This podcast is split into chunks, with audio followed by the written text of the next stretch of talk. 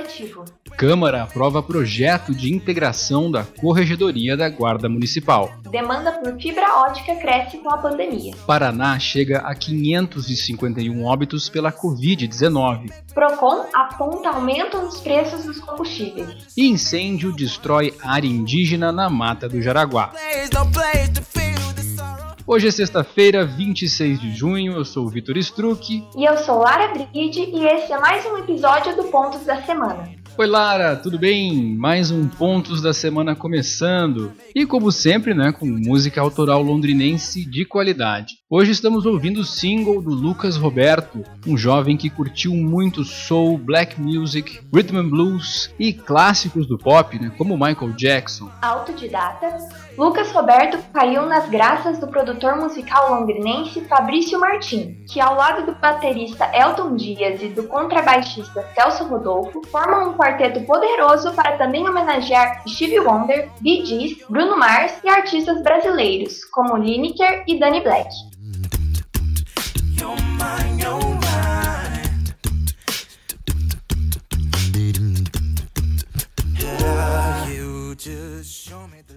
Desejamos muito sucesso e vamos aos pontos da semana.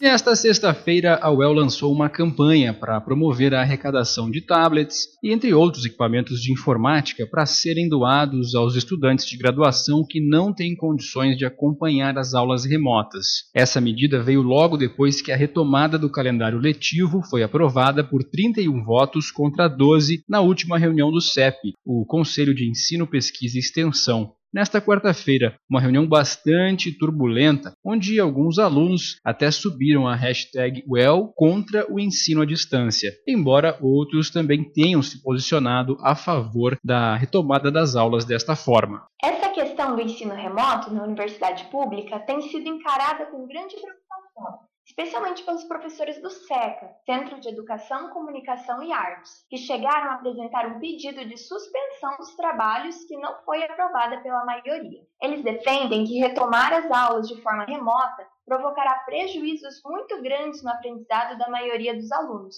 especialmente dos que não têm acesso à internet. Para ter uma ideia, 14% dos 13 mil alunos de graduação da UEL solicitam ajuda financeira todos os anos da universidade. Pois é, Lara. Além disso, uma prévia do questionário socioeducativo que vem sendo aplicado foi passada, e três em cada quatro alunos já teriam respondido que têm condições de acompanhar o ano letivo de casa. Agora, o retorno das atividades deverá ocorrer nesta segunda-feira, 29 de junho, e o plano de retomada ocorrerá em três fases, com duração de até três anos letivos, podendo ser suspenso a qualquer momento a partir da autorização das autoridades de saúde. Na ocasião, também o novo calendário letivo foi aprovado com 276 dias. E para preparar alunos e docentes para essa nova etapa, a instituição promoveu o Virtuel. Esse é um evento online que contou com diversas aulas e palestras abertas à comunidade universitária, com o objetivo de tornar o modelo de educação remota familiar e acessível a todos. Pois é, né? A educação à distância já é uma realidade consolidada na rede particular de ensino superior, mas agora na universidade pública, né, me parece uma novidade que ainda vai gerar bastante debate. A gente vai acompanhar aqui na Folha de Londrina. Na Câmara Municipal de Londrina, os vereadores aprovaram um projeto de lei que integra a Corregedoria da Guarda Municipal a Corregedoria Geral do município. Agora, quatro corregedores adjuntos da GM devem integrar o mesmo organograma da Corregedoria Geral, de modo a conduzir as sindicâncias abertas contra profissionais que tenham cometido algum abuso sob orientação do Estatuto da Guarda Municipal.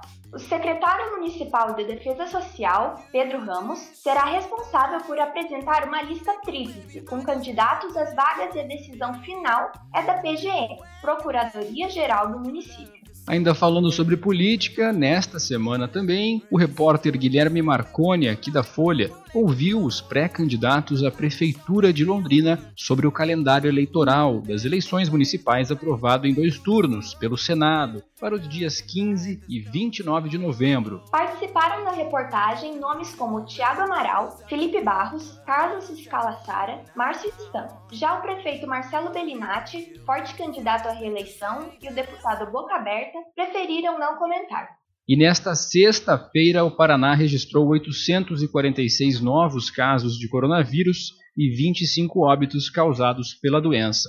De acordo com a Secretaria de Estado da Saúde, o Paraná soma 18.464 casos e registra 551 óbitos pela doença. A pandemia já fez vítimas fatais em 125 municípios do estado e 343 cidades registram ao menos um caso de contaminação pela Covid-19. Em Londrina, quatro novos óbitos foram registrados nesta sexta-feira. Agora a cidade soma 72 mortes e 1.194 casos do novo coronavírus. Levantamento do Procon de Londrina, com 95 postos de combustíveis, aponta aumento de 27 centavos em média no preço do litro da gasolina comum, em comparação com o dia 18 de maio. Conforme apurou o repórter Vitor Ogawa, o Procon também identificou um reajuste médio de 30 centavos no litro do álcool na cidade.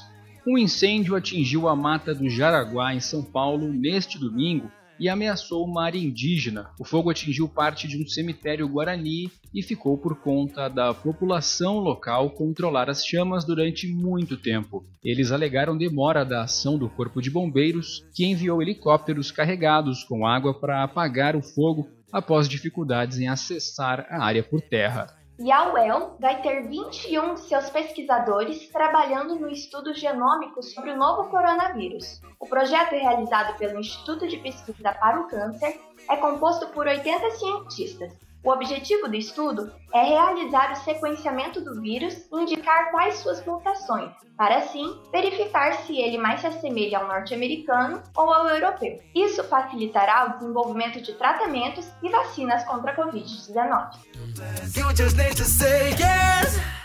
Nesta semana você também acompanhou na Folha de Londrina que londrinenses procuram internet de alta velocidade. O uso da fibra ótica elevou-se em 91% no último ano. A tecnologia é mais eficaz em banda larga e a terceira mais utilizada na cidade. Com a popularização dos serviços de streaming e o barateamento da fibra, internautas têm visto a migração para a rede como uma boa opção, especialmente agora, né, durante a pandemia. Ajuda psicológica, mas não sabe onde encontrar? Os tempos conturbados por que passamos podem provocar angústias e ansiedade, estresse e depressão. A melhor forma de lidar com isso é procurando o apoio de um profissional. Por isso, diversas iniciativas públicas têm oferecido esse suporte junto a psicólogos voluntários. Além disso, o Centro de Valorização à Vida disponibiliza uma linha telefônica 24 horas exclusiva para o apoio emocional e prevenção ao suicídio. O número é 188. A lista completa dos projetos oferecidos você encontra no site da Folha de Londrina e reportagem de Vitor Ogawa.